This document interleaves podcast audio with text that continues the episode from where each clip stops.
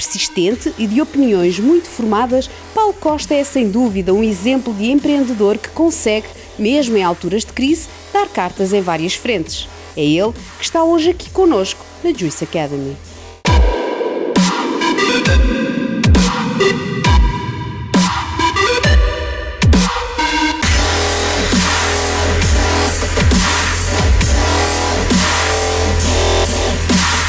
Paulo, bem-vindo à Juice Academy. Obrigado, obrigado, Jorge. Um prazer estar aqui com vocês. Onde juntos unidos iremos criar empreendedores. E o Paulo Costa tem dado exemplos de ser um empreendedor. Explica para a nossa audiência quem é o Paulo Costa. O Paulo Costa é um empreendedor, é um gajo, é um gajo com sorte, é verdade, mas, mas ponho mais jeito para, para encontrar, porque ela nunca, nunca, eu acho que ela não vai, não vai ter connosco. Nós temos de estar atentos e é como um autocarro as coisas vão passando e nós ou apanhamos nós ou outra pessoa apanha. Eh, e daí, daí eh, eu tenho tido, tenho tido a oportunidade de ter projetos muito interessantes na minha mão e por isso as coisas correm bem. Ok. Eh, eu acho que um dos maiores projetos que o Paulo teve começou pela situação de crise, não é? Ok, as crises são um bom momento para investir e para crescer? São, porque assim, se nós estamos de um lado do passeio e, e tudo corre bem, nós nunca vamos saber se o outro lado do passeio é bom ou mau. E, e, realmente o lado do passeio onde eu estava era bom, eh, que era o mundo das pastelarias onde eu estava e as coisas corriam bem, tínhamos um segmento elevado, um, um produto caro, eh, dado para a concorrência, e a crise obrigou-me a pensar e dizer, pá, as coisas começaram-se a complicar, eh, os negócios a, a, a entrar no vermelho e obrigou-me a pensar e a repensar e a ver que as pessoas tinham menos poder de compra e foi aí que nasceu a low cost. Foi realmente num momento de muita crise eh, e que para mim foi, foi um momento fantástico na minha vida. A low cost, segundo eu tenho entendido, foi a empresa de franchising que mais cresceu em Portugal naquele momento, foi? Sim, sim, eu ganhei o prémio de marca revelação em, em, em 2014 eh, e ganhei este prémio porque realmente nenhuma marca em Portugal tinha, uh, tinha expandido tão rapidamente como nós o fizemos. Nós chegamos a abrir 32 uh, eh, lojas em dois anos, foi, foi colossal eh, e, e, tudo com o investimento dos franchisados, eh, era sinal que eles acreditavam eh, muito no, no projeto, na ideia e no negócio. E foi muito bom. E foi num momento de crise em Portugal. Em muita crise, porque isto foi um momento em que eh, os grandes quadros e as grandes empresas despediram e, e davam indemnizações aos quadros técnicos, as pessoas mais bem pagas das empresas, engenheiros, eh, pessoas que viam a sua realidade alterada naquele uhum. momento, dizia assim, olha, já percebi que eu como engenheiro não vou arranjar mais emprego, muita gente entrou num, eh, num ciclo tão complicado que começaram a procurar aquilo que eles não sabem fazer e daí o franchising é, que onde nós compramos o know-how da pessoa, não é? eu não percebo nada de padaria, mas o Paulo percebe, então eu vou falar com o Paulo e, e entro no franchising. É, em, em, termos de padarias não existia nenhuma marca em franchising em Portugal, é, por ser um negócio até complexo, e, e daí eh, o, o franchise foi uma revelação porque realmente também não, não existia nenhuma alternativa a, em padaria, é verdade. Mas a experiência do Paulo de padaria já vem desde pequenino, ou não? Sim, sim, sim. O meu pai, o meu pai emigrou para a Venezuela é, e também em alturas de crise, a crise tem-me tem corrido bem. a crise, todas as crises têm sido Venha a próxima. Venha, venha aí que já estou preparado. Já estou aqui com umas ideias. Não, é, o certo é que o meu pai emigrou para a Venezuela e eu tinha 3 anos. É, e ele entrou também, como quase todos os portugueses, no mundo das padarias, também sem perceber nada. É, eu cresci no meio da farinha, disse tudo, é, e quando viemos a Portugal, é, o meu pai também é, agarrou-se a uma padaria e, e, e, pronto, e andei neste mundo que, que gosto. E uh, como foi a experiência no Shark Tank? Eh, foi, foi, interessante, é assim, honestamente eu não ia com a ambição de fazer negócio no Shark Tank. Eu sabia que, eu sabia que o, para um investidor o, o negócio das padarias não era um negócio apetecível porque é um negócio complexo, onde há muito, muito funcionário, muito funcionário especializado, padeiros, pasteleiros, e em termos de investimento não é um negócio onde se mete lá dinheiro e vai-se buscar o dinheiro mais o benefício, não é verdade? É um negócio que hoje pode valer 100 e amanhã pode valer 50 ou pode valer 200. É, quer dizer, tem uma oscilação muito grande que depende do trabalho que a pessoa tiver. A minha intenção de ir ao Shark Tank foi, foi honestamente, foi ter visibilidade.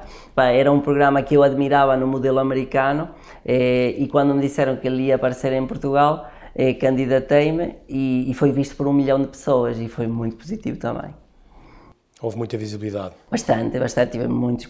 Cada vez que eu ia à televisão, em qualquer. Eh, porque a low cost foi muito mediática, porque realmente em tempos de crise, quem tem olho é rei, não é? Eh, terra de cegos, não é? E eu, quando, quando havia uma crise, todos os negócios estavam a encerrar e eu, ao contrário, estava a abrir é, era contraciclo, então ah, eh, fui a muitos telejornais e muitos programas de televisão que, que, fizeram até diretos na abertura da low cost e isso criava um impacto cada vez que aparecia na televisão. No dia a seguir tinha contactos de pessoas também como é que isto funciona, quero saber, também quero mais e reuni e abrimos mesmo muitos negócios eh, graças à televisão e, e pronto, e a ideia de continuar a alimentar este motor e por isso foi ao Shark Tank.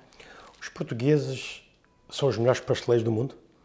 Não são os melhores, mas são muito bons. São muito bons. Quem são os melhores? O, é assim, o, o, francês tem muito boa fama relativamente ao pão e, eh, e a isso tudo. Os brasileiros, graças aos portugueses termos estado lá, é, e, e, e, o João é sempre o padeiro é, que, que, está no Brasil a fazer o pão, e hoje em dia realmente os brasileiros também têm uma padaria muito parecida com a nossa.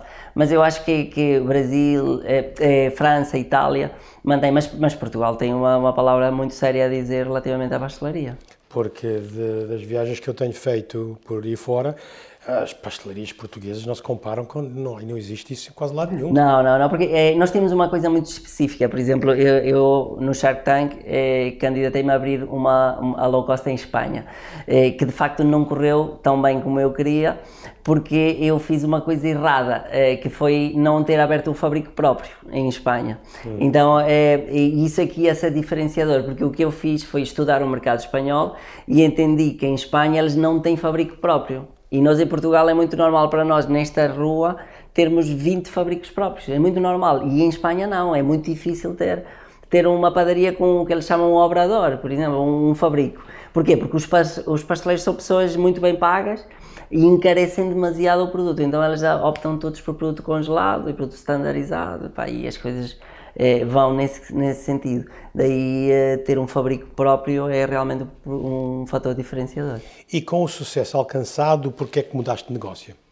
Mudei porque a, a, crise acabou, é uma chatice. A crise acabou? É uma chatice, para é o que dizem os nossos governantes, que a crise acabou, que há uma retoma económica e o, e o nosso nome agarrava-nos muito firmemente à crise, não é? o low cost, é preço baixo, o cliente exige que o produto que está a comprar tem que ser mesmo de preço baixo.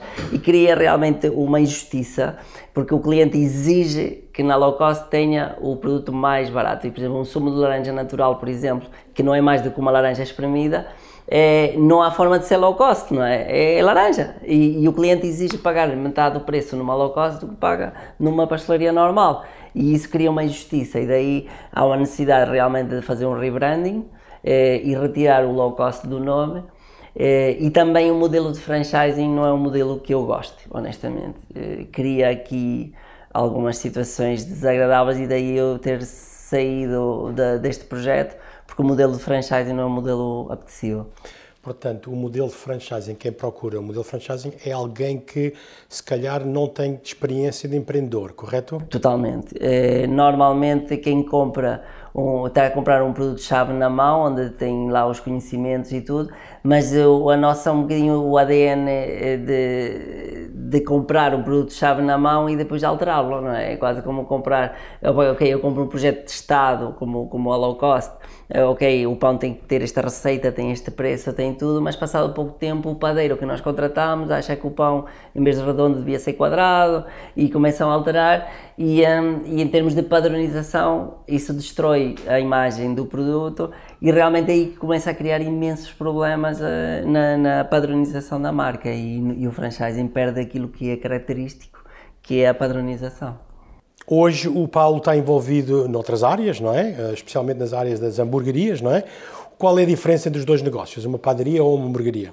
E sim, é, depois de um divórcio, uma pessoa quer sempre uma relação mais simples. É? E depois de ter saído da, da low cost, que era um, um, projeto extremamente complexo, de muitos produtos, almoços, refeições, pequenos almoços, padaria, pastelaria, fabrico próprio. Aquilo que, que realmente me seduzia mais era um projeto mais simples, monoproduto.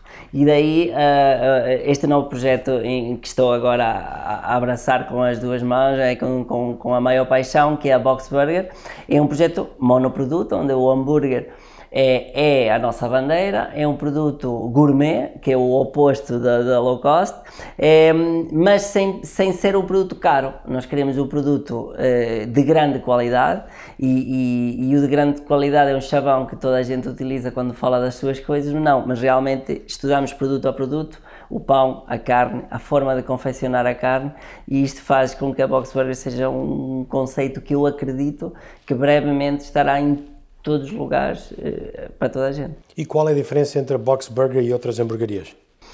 Principalmente a forma de grelhar a carne. O nosso, o nosso, nosso hambúrguer é grelhado em carvão ecológico, feito a partir de casca de coco, eh, é, é, é único. Quer dizer, isso mantém a suculência. O nosso forno também, que foi, foi desenhado também para o nosso produto, mantém o calor da carne a 300 graus é, isso faz com que mantenha os sucos todos e o produto é realmente fantástico. Ainda bem que estamos depois do almoço nesta entrevista, não tínhamos já aqui um problema de salivar e tal. Sei que és muito ativo nas redes sociais. Achas que o futuro passa pelo online? Sim, sim, o online é, eu acho que cada vez mais o nosso, o nosso 11 primeiro dedo é o telemóvel. Um, nós estamos muito, muito próximos do telemóvel e, um, e hoje em dia é difícil ter uma conversa com alguém sem essa pessoa pesquisar aquilo que tu estás a dizer e, ah, sim, realmente já vi um artigo disto, já vi um artigo daquilo. As pessoas estão demasiado informadas para o bem e para o mal. É, e hoje em dia, quando temos uma reunião, normalmente já existe sempre um trabalho prévio das pessoas eh, e eles já fazem uma pesquisa, já sabem um bocadinho de ti. A questão da, da, das redes sociais, eh, eu sou muito ativo nas redes sociais porque também sinto que tenho muitos seguidores, entre aspas, pessoas empresários e empreendedores que realmente que vêm no, no, no sucesso que, que eu vou tendo em termos de dificuldades, às vezes uma motivação para eles encontrarem também soluções para, para eles. E realmente te, eh, tenho uma rede de contactos bastante alargada devidamente às pessoas que, pronto, que partilham estes sucessos na, nas redes Então misturar comida com tecnologia faz sentido? Faz todo sentido. Aliás, na, na, na Box Burger estamos já a desenvolver um sistema em que o cliente possa fazer o pedido do hambúrguer eh, na casa de banho ou em qualquer sítio onde ele está, enquanto está a fazer uma coisa, está a fazer a outra. E diz-me uma coisa, uh, estás a pensar fazer em relações à questão ecológica do plástico? É fantástico, porque nós, eh, nós temos preocupações ecológicas a começar pelo carvão, não é? Nós não utilizamos o carvão vegetal porque preocupa-nos a questão da saúde do cliente, porque, como sabe, o carvão vegetal liberta, liberta partículas que são cancerígenas e, e isso voa, também que toda a gente sempre comeu grelhados e, e, e, toda a gente, mas é verdade que está comprovado que aquelas fagulhas que andam à beira da carne é, são cancerígenas e o nosso carvão ecológico feito a partir de casca de coco nem sequer faz chama e é totalmente sustentável e é muito bom. Os plásticos é uma preocupação que temos, por isso estamos a instituir o refill nas nossas lojas, que nem sequer temos embalagens, ok? E, e, um, eh, e, estamos a desenvolver também um sistema de copo em que o cliente vai levar o copo para casa. Por isso, o nosso, em termos de redução de lixos, vai ser significativo e palhinhas nem sequer vamos utilizar na Box Burger. O cliente recebe um copo é, totalmente higienizado, utiliza, bebe, bebe o seu refrigerante e, e, e leva para casa e, e, e, tem um recuerdo. Ok. Uh, qual é a diferença para o Paulo entre o empresário e o empreendedor? E sim, é, é, eu acho que é, é, é, um, são dois nomes muito próximos e, e, eu acho que o empreendedor acaba em dor, não é? É um bocadinho por aí. E é a questão, o, o empreendedor, uma pessoa empreendedora é, é, aquela pessoa, eu digo sempre que é o esquentador, não é? Quando há uma, uma faísca e eu tenho uma ideia, pá, que boa ideia, vou fazer isto e tal. Mas até aquela ideia daquela faísca se transformar numa chama que, que eu acredito nela, que tira a roupa e vai tomar banho porque a água vai ser quentinha até ao fim, é o esquentador, não é? E daí eu acho que o, o empreendedor é o gajo que tem a ideia, mas aí ele tem que se transformar e evoluir para um empresário que é para tornar a ideia sustentável. Okay. Porque uma, uma ideia é sempre gira, pá, nós falamos com 500 pessoas que nos dão 500 ideias E, e, nós às vezes fazemos um esforço para dizer, que boa ideia, e por dentro pensamos, pá, que estupidez. Mas é verdade que aquela, aquela ideia, às vezes estúpida, vira-se é, no, com mais alguma evolução da própria ideia, vai dar um negócio e aí é que o empresário nasce. É a pessoa que tem as contas para pagar, os impostos para pagar, os ordenados para pagar e uma grande carga de responsabilidade de levar o negócio para a frente, mas é uma coisa inevitável que está no nosso ADN e que, e, e que adoramos, essa adrenalina. Ok. E um, o Paulo já foi uh, imigrante, não é? O que é que acha da fibra empresarial em Portugal? Eu acho que o, que o, o Tuga é, é, somos os gajos únicos, não é? Somos, somos pessoas muito, muito viradas e, e por vezes é, eu tenho essa sensação que quando passamos a, a, fronteira há aqui uma transformação qualquer dentro de nós e nós viramos pessoas extremamente trabalhadoras e, não, e esquecemos do relógio e trabalhamos porque eu não uso relógio por crença mesmo, eu acho que não há hora para trabalhar, nós temos que trabalhar é, quando é oportuno trabalhar e tudo, pá, por muito que a minha mulher me dê cabo da cabeça, dizer, pá, tens que desligar o telemóvel, pá, pode, esse e-mail pode ser respondido amanhã e tal, mas realmente há, há, o ADN do imigrante e nós vemos imigrantes que vão para a Suíça, a França, para outros países e têm grandes sucessos chegam cá e correm muito bem, então, mas por aqui, aqui, aqui não correu bem? É, pá, se calhar porque realmente a tua atitude aqui não foi a mesma que tiveste lá fora. E eu acredito que se nós vestirmos o papel do imigrante cá dentro, nós conseguimos realmente fazer coisas incríveis. Temos que trabalhar e temos que trabalhar naquilo que nós acreditamos e gostamos. Isso é importante. Ok, mas quando a gente diz que temos que trabalhar naquilo que a gente gosta, uh, haverá momentos que a gente não gosta do que está a fazer. Certamente. Então, como é que o empresário dá a volta a essa situação? É assim, nós também às vezes somos quase prostitutos, não é? Fazemos coisas por dinheiro e, e temos contas para pagar. E temos, eu acredito que um, que um, médico, quando está a fazer um médico forense, quando está a fazer uma autópsia, é impossível ele gostar do que está a fazer, não é? É impossível, mas realmente ele tem que ter. É, é, se ele gostar, já passa um bocadinho para, para a doença, não é? é? A pessoa que está com o corpo aí e tal a mexer, certamente não, não tem prazer nisso, não gosta, mas, mas também tem a parte profissional do nosso trabalho. E, e há caminhos, pá, toda a gente gosta de descer de bicicleta, mas opa, primeiro temos que subir. Pá, é, é preciso dar-lhe da perna. É, é verdade que há fases no nosso negócio que são duras. Eu tenho tive muitos momentos na minha vida em que apeteceu-me desistir e disse, opá, para que é que eu meti nisto? Se calhar arranjava um emprego a ganhar um bom ordenado no final do mês e, e, eh, e não estava-me a chatear com isto, pá, mas, é, mas não tinha um resultado bom porque não, não me iria esforçar da maneira como esforço como empresário, sem dúvida. Então, falando um pouco disso, qual foi o teu maior desafio até os dias de hoje, no passado, como empresário, que sentiste que, uau, estou mesmo ali no limite? É assim, é, é, obviamente que eu, que eu hoje que percebo de padaria, não é? E até sou consultor de panificação e tenho hoje reuniões com pessoas da área que percebem imenso de pão e, e estou a falar com eles e lembro-me de muitos, muitos e muitos e muitas semanas de levantar-me às quatro da manhã a vestir, abrir a minha gaveta e não tinha que escolher a roupa porque toda ela era branca, ok? Era fácil, era vestir uma t-shirt limpinha e ir trabalhar às quatro da manhã todos os dias, todos os dias, todos os dias. Epá. E, e esses momentos em que tra trabalhamos muito, em trabalhos realmente muito duros, onde realmente aquilo dizer assim, eu adoro o que faço, pá, ninguém adora levantar-se às quatro da manhã e fazer pão. Pá, eu gosto da área da panificação, mas ninguém pode gostar de um trabalho duro. Pá, mas esse trabalho duro é o que me vai permitir hoje estar numa reunião com um grande empresário da área da panificação a falar de pão, porque eu fiz muito pão. É impossível. Exato. É impossível. prática. é impossível ter um trabalho administrativo sem ter tido um trabalho operacional. Temos de trabalhar. Então, qual é o lado positivo de ser empresário?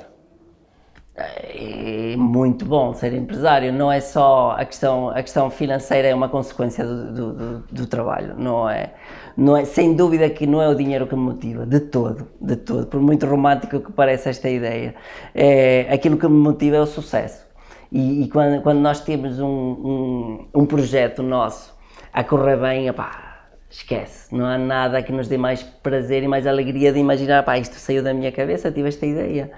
E pá, isso é impagável. Eu acho que esse é um, momento único na vida de um empresário, é ver a sua ideia virar um bom negócio. Como é que descreve sucesso para o Paulo? A palavra sucesso, o que é que quer dizer? Eh, sucesso, sucesso para mim é uma boa ideia concretizada. Okay. E olhando para trás, faria alguma coisa diferente? Fazia o pão maior, para ser mais caro. O pão maior? não, não faria, faria, faria diferente, sem dúvida. Mas é injusto, é, é uma pergunta injusta porque, obviamente, que tomar decisões quando já sabemos as consequências é fácil. Agora, obviamente que o Paulo que aqui está hoje, no início, por exemplo, do projeto low cost, iria tomar medidas totalmente diferentes, mas se calhar essas boas medidas não iriam dar o bom resultado que deu a minha inexperiência no franchising. Exato. E daí, às vezes, eh, fazer coisas ao contrário do que é lógico é bom. Muito bem. E que conselho dá aos jovens empreendedores ou querem ser empresários? Sim, aquilo, aquilo que, que eu aconselho eh, principalmente às pessoas é opa, trabalhem intensamente na vossa ideia intensamente, mas, mas há, há, uma, há uma situação que, que eu digo, digo imensas vezes que uma ideia ou um negócio é muitas vezes como um filho que nós temos e, e quando nós achamos que o nosso filho é muito lindo e o miúdo é feio, é, é verdade, é, é, arriscado, porque assim, quando, quando nós temos um filho muito, muito feio e nós mostramos às pessoas, dizem, o que é que acha do meu filho? E as pessoas, como são simpáticas, dizem, olha que lindo. E nós, o filho é feio, nós continuamos a acreditar que ele é lindo. E o que é que acontece? Escrevemos num concurso da, da Nestum e perdemos o concurso. Então os gajos, o júri está, está tolo, o júri não percebe nada, toda a gente diz que o miúdo é feio. E é isso que eu digo sempre nos negócios, quando temos um negócio mau, ok, ou uma má ideia, podemos ter muitas más ideias, e eu garanto que tive centenas de péssimas ideias. E quando pergunto às pessoas erradas, e digo assim, vá, o que é que achas do meu negócio? Boa ideia, olha a ideia é brilhante. E eu continuo a insistir no negócio. Se calhar se eu perguntasse à pessoa certa, se eu pergunto ao padeiro o que é que ele acha do meu pão, ele vai apertar e vai dizer, pá, devia estar mais cozido ou menos cozido, pá. e essa ideia iria-me ajudar a corrigir a minha, a minha ideia inicial e eu não continuaria com o disparate. Daí, o conselho que eu dou é, perguntem às pessoas certas sobre o negócio, que é para eles darem respostas certas que vos ajudem. Então, ter análises honestas do que está a acontecer e, e rodear de pessoas que te não só dizem que está tudo bem, mas que te podem criticar e ajudar para melhorar, é isso? Exatamente, exatamente isso. E, e qual é o melhor conselho que recebeu até agora? O melhor conselho que recebi até agora foi, opá, não avances. E eu avancei. foi um bom conselho, foi um bom conselho.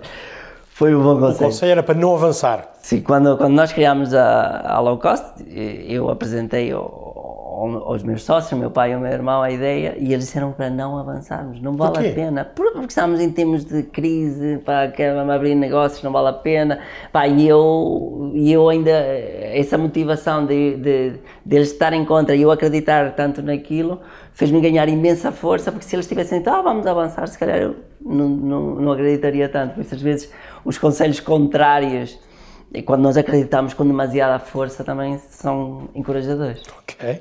E qual é a receita para um negócio de sucesso? O marketing, o packaging, o produto, as vendas, de toda a sua experiência? É assim, o, o, por vezes temos fantásticos produtos é, e, e, e, não temos os resultados que nós estávamos à espera. Okay. É, às vezes temos o produto certo, é, ao preço certo, é, abaixo da concorrência, é um produto extremamente bom, está tudo a correr, pá, e os resultados, pá, porque é que passamos naqueles que nós analisamos como piores? E eles têm muitas vendas e nós poucas. E às vezes há aqui realmente é, complementos que faltam no nosso negócio é, que, que, às vezes precisam também de amadurecer, porque é muito fácil eu criar um refrigerante e dizer assim, porra, como é que vendem tanta Coca-Cola e o meu refrigerante não se vende se o meu é muito melhor? Pá, porque há aí uma história enorme por trás, há um trabalho, há um marketing, daí eu, eu acho que tudo produto precisa de tudo, precisa da família toda. Agora, obviamente que o produto é, é, é o principal, é? é, é ele que tem que levar os extras todos. O empresário português pensa muito nos preços? Eu penso que sim, eu penso que o, o, o, preço, o preço está demasiado ligado. Nós não temos muito o hábito de marralhar um bocadinho, como acontece um bocadinho no, noutros, noutras realidades, mas, mas, o, mas a pessoa gosta de se sentir inteligente, gosta de, de ir ao Lidl e comprar um iogurte económico barato, mas que é muito bom. Este iogurte é muito bom e foi do Lidl, foi barato e tal, é, passa a publicidade. Mas realmente é, é importante para o, o consumidor, às vezes, é sentir que fez um bom negócio, que comprou bem. Penso, penso, que, penso que sim, penso que é importante o preço. Okay? Aqui no nosso no grupo de DBF uh, concentramos muito na área comercial, na área das vendas. Uh, que importância que o Paulo dá aos negócios na área comercial, na área das vendas? Eu, eu penso que, que aqui a, a vertente de, do acreditar na, na, na pessoa é, é, fundamental. Quando, quando, quando na área das vendas e a pessoa está-te a abordar e está-te a vender uma coisa, aquele primeiro impacto e aquela análise que fazes em poucos segundos da, da pessoa que te, está, que te está a estabelecer uma relação comercial contigo é muito importante, porque por vezes não criamos a empatia com a pessoa momentânea e já nem queremos ouvir aquilo que, que a pessoa nos vai tentar vender e, e, e às vezes é isso. Eu acho que aquela primeira empatia seria, seria um dos fatores fundamentais para avançar com o resto do negócio. E quais são os teus planos para o futuro? Ai, continuar a fazer o que faço, que eu adoro, é continuar nos negócios, nas empresas e, e especialmente não ter planos, é, é continuar a trabalhar todos os dias, mas todos os dias mesmo, com, e, com a mesma paixão e, e, com o mesmo equilíbrio e continuar. E corres atrás de quê? Realização pessoal, profissional, o dinheiro? O que é que, o que, é que incentiva mais ao Paulo? Não, a, a, a, a profissional é realmente, sem dúvida, aquela que mais me motiva. Porque o dinheiro é a consequência dela. Obviamente que se eu, eu, não posso andar feliz se tiver contas para pagar, como é óbvio, não é? Tenho que, ter uma, tenho que ter um equilíbrio na minha vida, também tenho que ir ao ginásio, se calhar uma hora por dia para também termos um equilíbrio em termos de saúde, não é? Tenho que, não posso comer hambúrgueres todos os dias, embora adoraria, mas os clientes podem comer. É, e, porque realmente não é saudável, temos que ter um equilíbrio na nossa vida, mas realmente aquilo que me dá felicidade mesmo é ver o sucesso nos projetos que tenho na mão, isso dá-me mesmo felicidade. Maravilha, e nota-se. Tem ídolos? E quem são? Se tem ídolos? É assim, eu admiro muito o, o, os empresários. Eu acho que, que, os empresários são, são sem dúvida, aquelas pessoas que me inspiram. já tive a sorte de estar, por exemplo, com o Sr. Rui Naveiro é, em Campo Maior e falar há algum tempo com ele, que, que, que é uma pessoa que fala-se com ele dois minutos e percebes que estás com uma personalidade à tua frente e, e um empresário que tem uma preocupação, obviamente, económica, porque é um empresário e tem contas para pagar, mas nota-se que a, planificação dele é também dar oportunidades às pessoas e dar emprego, e isso sim é, sente-se nas pessoas. E acho que nós recebemos esse, esse, esse, pagamento de volta quando fazemos o bem. Eu, eu tenho essa ideia. Maravilha. E uh, o que gosta de fazer nos teus tempos livres? Ai, gosto muito de andar de bicicleta, gosto muito de, de, correr na praia, gosto muito de mar, gosto muito de Portugal. Adoro Portugal e adoro o que Portugal nos dá de borla, que é solzinho, praia. Eh, pá, adoro pegar na minha bicicleta, musiquinha e andar sem. Isso, isso eu gosto muito.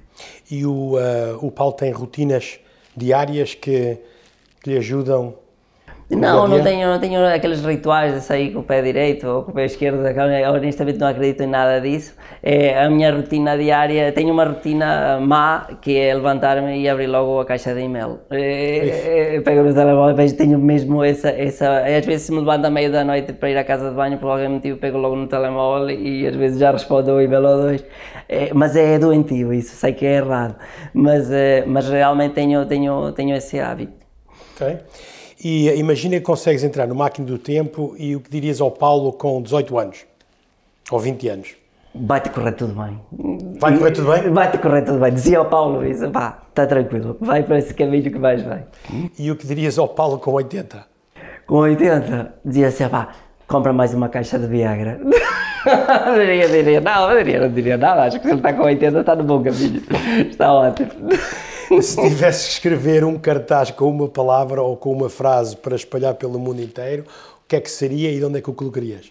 Opa, escrevia se cá, neste momento escrevia certamente visitem uma Box Burger, porque certamente aproveitava o espaço publicitário para aproveitar prometer aquele que é o meu menino neste momento, que é a Burger. Isso é uma maravilha, eu adoro elas.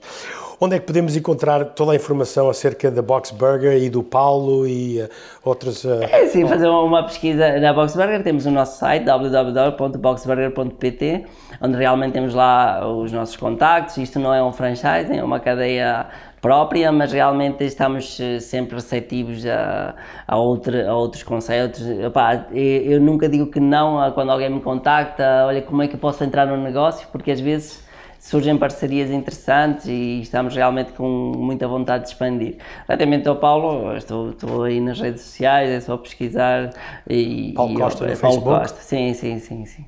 Maravilha! Olha, obrigado por ter vindo até Foi um aqui. prazer, é e um prazer. espero que os novos pasteleiros deste país ou dos hamburguerias que tenham esses conselhos e que seja um grande sucesso, como o Paulo. Será, certamente. Obrigado, Obrigado, Jorge. Paulo. Um abraço. Tá, tudo bem.